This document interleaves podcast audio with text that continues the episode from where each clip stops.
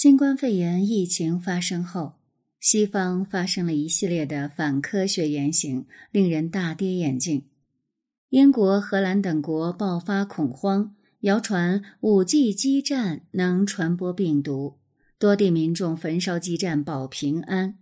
美国前总统特朗普表示，病毒没什么可怕的，照射紫外光，体内注射消毒水，能有效治疗新冠肺炎。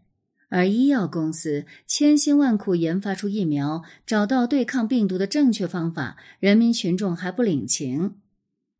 媒体公布了一项民调，显示超过三分之一的美国人拒绝接种新冠疫苗，百分之五表示不确定。这里是宁小宁读历史，我是主播宁小宁。今天我们来关注美国的反科学传统。文章来源。经济观察报观察家，经济观察网，作者刘展雄。人们以为美国人只是单纯的头脑天真、反科学，美国人反过来觉得别人才是天真的。新冠疫情背后暗藏一个大阴谋，在推特上，新冠阴谋论的说法盛行。这些网友神秘兮兮的告诉人家说：“你以为新冠病毒只是简单的流行传染病，那就中了精英阶层的计谋了。因为比尔盖茨发明了病毒，借此实行人类控制计划。二零零一年，盖茨基金会成立，这个机构表面上充满爱与慈善，暗地里研究各种邪恶计划，企图达到不可告人的目的。”盖茨已经在这上面投入了上亿美元，二零二零年终于项目落地。基金会研制出病毒来，要消灭一部分人口，这还只是阴谋的第一层。等天下大乱，官方无力应对，盖茨基金会再推广疫苗，这是特殊的疫苗，里面埋藏着芯片，注射到人体后将会定位和控制每一个人。那么，比尔·盖茨就会完成统治世界的千秋霸业了。比尔·盖茨阴谋论看上去呢，中二病满满，在美国民间却深信不疑。其实大可不必惊讶，各类伪科学和阴谋论在西方是经久不衰的。北美民间三分之一的人相信政府和制药产业为了利益合谋向公众隐瞒了癌症的解药。这些人还相信外星人最近来过，或者已经定居地球了。冰冻三尺，非一日之寒。美国的反科学传统也不是一天形成的。这次新冠肺炎爆发之前，美国民间的反疫苗运动早已如火如荼。四分之一的人相信疫苗导致自闭症。在发达国家里，美国的疫苗接种率处于较低水平。专家之死，反智主义的盛行及其影响，深度揭示出美国人并不是只有科学和理性传统，他还存在深远的反智传统。作者托马斯·尼克尔斯，他不是象牙塔知识分子，他曾担任美国参议院的前助理、纽约卡耐基委员会高级伦理和国际事务顾问，实务经历丰富，可以说。反智主义是美国人的优良传统了。在所有西方发达国家的民众当中，美国人是唯一一个相信上帝创造人类的。全国 GDP 排名前三十四个国家里，达尔文进化论的接受度上，美国排倒数第二，土耳其倒数第一。堂堂科技头号大国美利坚，在这方面沦落到跟土耳其一个段位，这还不是最糟糕的。五分之一的美国成年人相信太阳是围绕着地球旋转。近年来，地平论大肆传播，大批人拒绝认为地球是圆的。美国人反科学、憎恶专家的现状到底是如何形成的呢？大致是有三个解释：自由派归因于特朗普上台后的右翼民粹主义潮流，这一届美国人民不行；但是欧洲同样有民粹主义，却没有导致反科学。法国勒庞、英国脱欧党派，他们并没有宣传神创论等言论。民粹归民粹，反制归反制，这是两码事。第二个说法呢，是美国的宗教传统。西方基督教各国大部分信仰涣散，欧洲发达地区的年轻人里，仅有百分之二十保持去教堂的习惯，宗教事务几乎淡出了政治界。而美国大多数的议员表达了前进上帝之情，历任总统就职都会手按圣经宣誓。目前，美国尚未做好接受一个无神论总统的准备。但是，宗教因素又是不是受到高估了呢？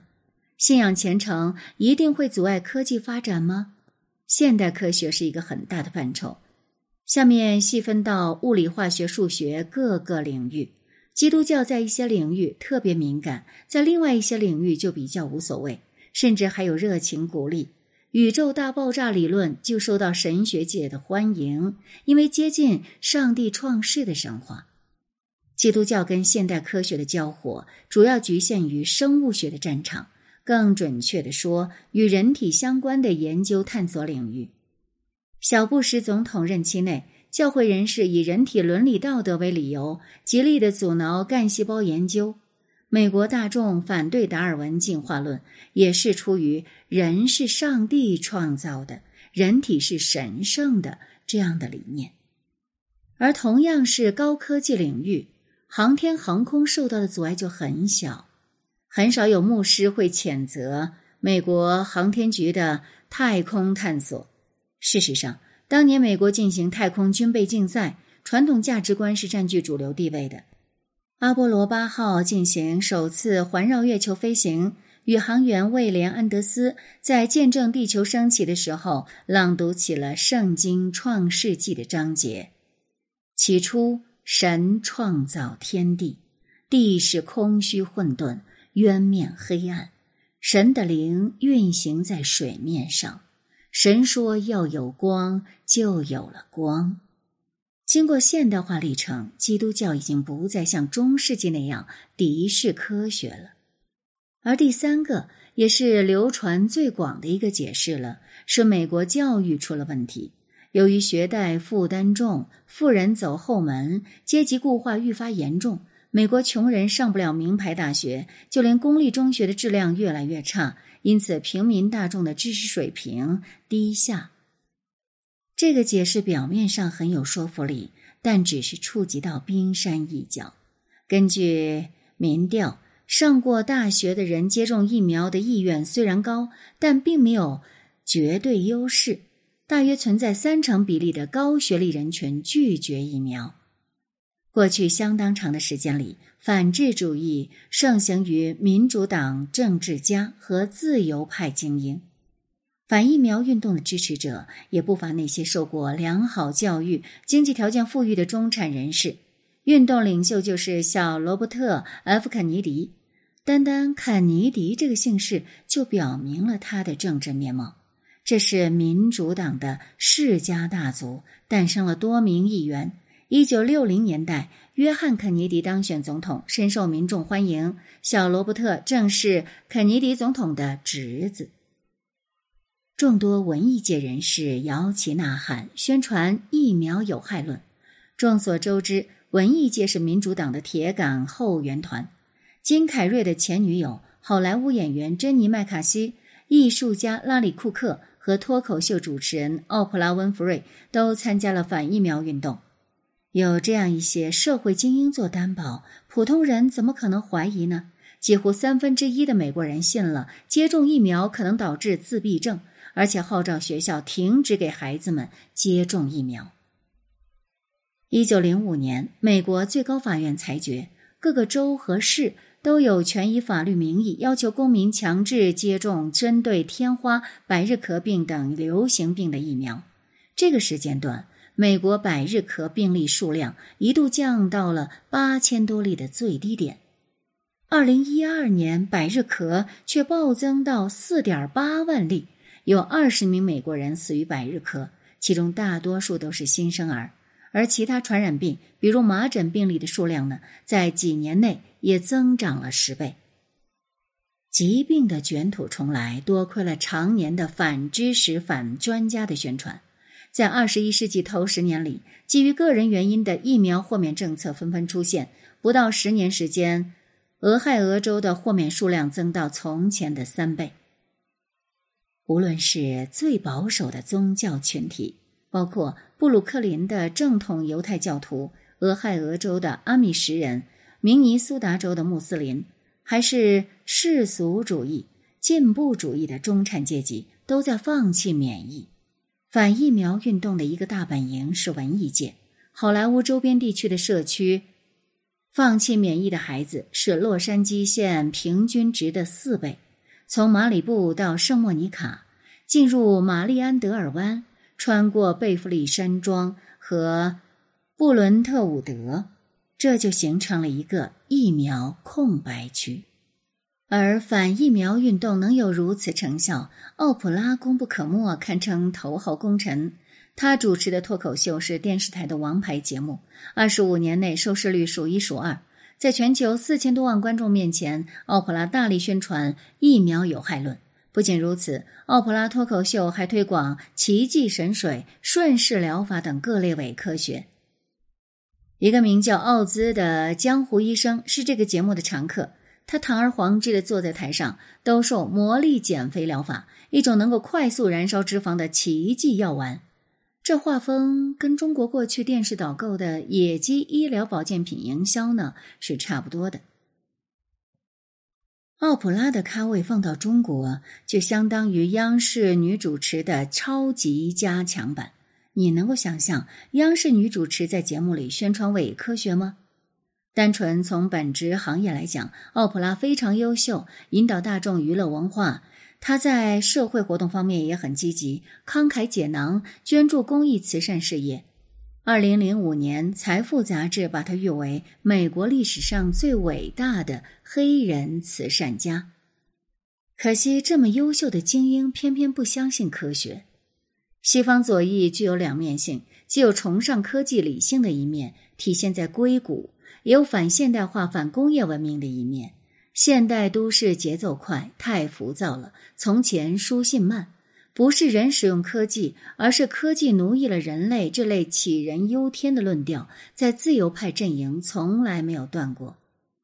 从一九六零年代的嬉皮士运动以来，左翼青年们沉迷于怪异灵性的新思想，白人热衷于禅宗、萨满、神智学等灵性文化。反抗正统的美式价值观。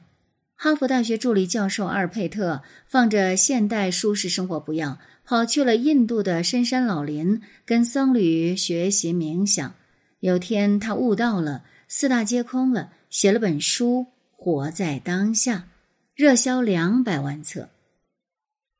在鱼龙混杂的新兴亚文化里，伪科学混了进来。东方的神秘主义，再搭配西方本土的人质学等伪科学，造就了反智愚蠢的大发展、大繁荣。山达基教和曼森家族都有亚文化根源。杀人狂魔兼邪教教主查尔斯·曼森在左翼重镇旧金山活动，混得风生水起。他弹着吉他民谣，吸引了一大批嬉皮士男女。曼森本人也是一个亚文化爱好者。他的哲学来源于罗伯特·海因莱因的科幻小说《披头士的歌词启示录》文学，而海因莱因研究过黑魔法、超自然力量。披头士乐队则是印度宗教的狂热粉丝，乐队主唱们还跑去了印度拜谒冥想师马哈士，跟随修行两个月。在充斥着怪力乱神的左翼运动里，嬉皮士生病了，不去正规医院。而是捣鼓素食主义疗法，愚蠢程度不亚于相信中医好、西医好，中医结合效果更好的中国老农民。嬉皮士的后裔们至今仍然迷信纯天然，对人工科学产品怀有不寻常的质疑。二零一二年，纽约的白领们流行生牛乳运动，食用未消毒、未经加工处理的乳制品。时髦人士用上东区的中产精英的口吻说：“生牛乳纯天然，更健康，还更美味。”米其林星级餐厅的厨师丹尼尔·帕特森使用生牛乳制作奶油冻和无蛋冰激凌，因为他相信巴氏杀菌去除了馥郁的芳香。华盛顿疾控中心忧心忡忡地进行科普：生牛乳制品比巴氏杀菌产品更有可能导致食源性疾病。一位食品和药品管理局的专家直言不讳地表示：“消费生牛乳相当于用左轮手枪玩俄罗斯轮盘赌。”中产们当然没有听从专家的建议，他们连传染病都不怕，疫苗都不打，还怕吃不健康食品吗？自由派的反科学立场，一根支柱是推崇自然的嬉皮士精神，另一根支柱是后现代理论。学院派精英大胆的质疑科学的根基，宣称理性主义有害无益。根据他们的理论，疯子、精神疾病患者是智者，正常人才是傻瓜。这个世界本身就是最大的疯人院，理性主义只是权位压迫者手中的工具。而在对待科学的态度上，普通人最多愚昧无知，而知识分子则能够颠倒黑白，用后现代各种大词编造出深奥的反智主义论调，而且还能受到热捧，获得众星捧月的待遇。米歇尔·福柯让鲍德里亚等理论家成为精英阶层的明星人物。在后现代理论天花乱坠的话术表层下，掩盖了犬儒本质。鲍德里亚等大师深奥晦涩的话，翻译成大白话就是：专家没有比较正确，专家只是比较有权利。捍卫科学精神，就是在帮权力说话，就是反民主；而指出非专业的错误，则是歧视、压迫、知识傲慢。后现代主义极度警惕科学权威，到了神经质的程度。任何定于一尊的科学定律或学说，都可能是权力的产物。嬉皮士在医学的反智主义态度，推崇各种野路子疗法，也正是出于反制度的激进心态。左派抨击医药业大公司，认为医药行业被既得利益集团把持了。后现代学术带头人开宗立派后，徒子徒孙们开辟下去，给怪力乱神的伪科学翻案。有的人给民科飞碟研究翻案，哥伦比亚大学研究生、纽约霍巴特和威廉史密斯学院终身讲席郑教授乔迪迪安，他写了一本书《外星人在美国：从外太空到网络空间的阴谋论文化》。他告诉大家放下偏见，正是 UFO 研究，要相信 UFO 目击和外星人绑架事件的真实度。有的人为宗教狂热翻案。哥伦比亚大学历史学和科学社会学教授史蒂夫·富勒表示，科学探究和宗教信仰并没有什么区别，不存在孰优孰劣。斯坦福大学人类学家塔尼亚·罗尔曼在灵恩派群体中度过了四年的时光。这个教派在今日基督教体系里属于最保守、最拒绝科学的一支。罗尔曼却承认并赞许他，说灵恩派也有许多优点。后现代理论家们喋喋不休地宣讲，政府和大公司使用科学来实行压迫统治。史蒂夫·富勒表示：“科学总是有被某类，让我直言不讳地说吧，自我延续的精英统治的趋势。科学是统治阶级的工具。这种逻辑演变到最后，达尔文进化论也是制度性压迫的一部分。所以，神创论是合理的。”富勒参加了一次教科书审判，为基督教保守派的神创论辩护。极左和极右完成了奇异的河流。二零零五年，宾夕法尼亚州的一所学校捍卫科学精神的家长们提出要求，将智慧设计论从孩子们的高中生物课程中移除。这个智慧设计论呢，是神创论的一个高阶版本，引入了现代生物学的一些内容，但本质上仍是反科学的。教科书纷争升级了，上法院诉讼。富勒作为学校董事会的专家证人出庭作证。他在法庭上说：“智慧设计论并不是具有内在的宗教性质，而他对超自然主义的信奉并不会使他变得不科学。智慧设计论背后的伪科学神创论者并不是反科学的，他们只是反体制。近年来，左翼的反制运动还搭上种族主义批判的顺风车，把科学精神打为白人至上主义。前段时间，俄勒冈州教育厅计划实行民族数学，照顾黑人、拉丁裔及其他少数族裔学生。俄勒冈教育界提倡政治挂帅，拆除数学中的种族主义，批判了数学是纯客观的错误传统观点。数学是有阶级、种族压迫属性的。按照数学公平之路的新教纲，教师结束只有一个正确答案的做法，指出至少两个答案可以解决某一个问题，鼓励学生多元化思考。左翼自由派信心满满的表示，新教纲有助于教师学会使用关键工具，制定相应的策略，以提高公平结果，更好的参与社区建设的实践。那么，按照他们的观点，科学教育首要目的不是求知，而是为了更公平的政治理想了。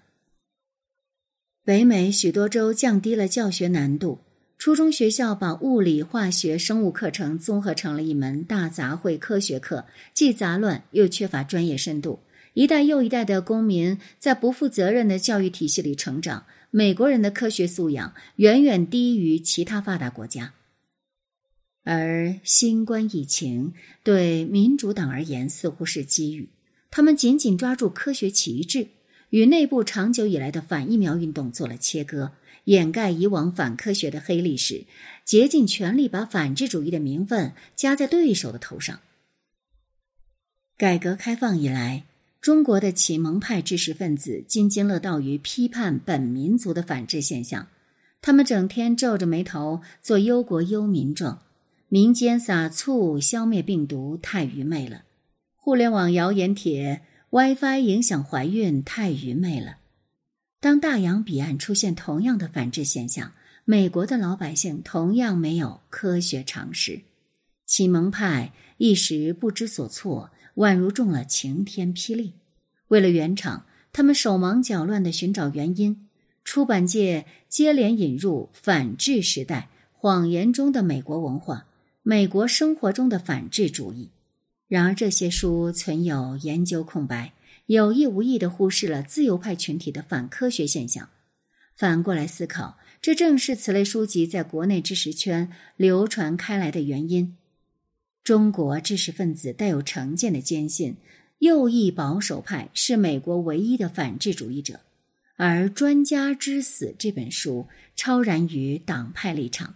既指出基督教福音派等右翼群体的谬误，也指出左翼的谬误，在学界普遍左倾化的今天，实属极其难得。